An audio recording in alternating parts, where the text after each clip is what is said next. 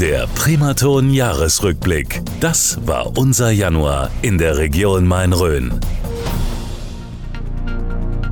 Am Anfang des Jahres stand auch in der Region Main-Rhön Corona noch sehr im Mittelpunkt.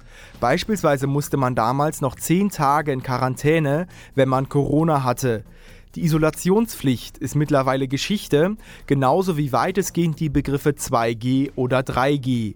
Neben den zahlreichen Corona-Regeln gab es im Januar aber auch zahlreiche Corona-Demos.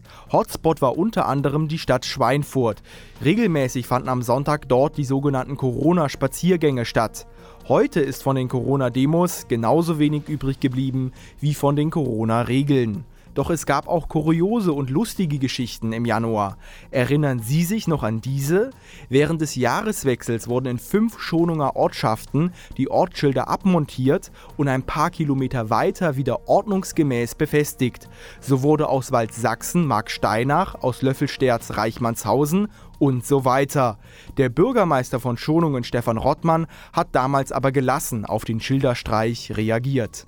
Das war für uns also sehr kurios, weil wir sowas auch noch nicht erlebt haben. Zum Glück ist da jetzt kein Unfug mit betrieben worden, in dem Sinn, dass die Schilder äh, vernichtet oder, oder irgendwo abhanden gekommen sind.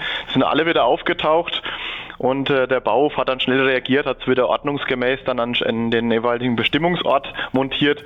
Mir ist auch nicht zu Ohren kommen, dass sich Bürgerinnen und Bürger äh, verirrt haben oder äh, ihr Zuhause nicht mehr gefunden haben. Also, es war schon sehr kurios und man sieht es ja auch an in den sozialen Netzwerken ist es ja ziemlich stark diskutiert worden und verteilt worden. Also ähm, hätte ich jetzt nie mit gerechnet. Und dann sorgte noch ein blaues Fachwerkhaus in Nordheim vor der Rhön für Diskussionen. Die Hausbesitzer strichen das Haus bereits 2021 in den Farben hellblau und weiß.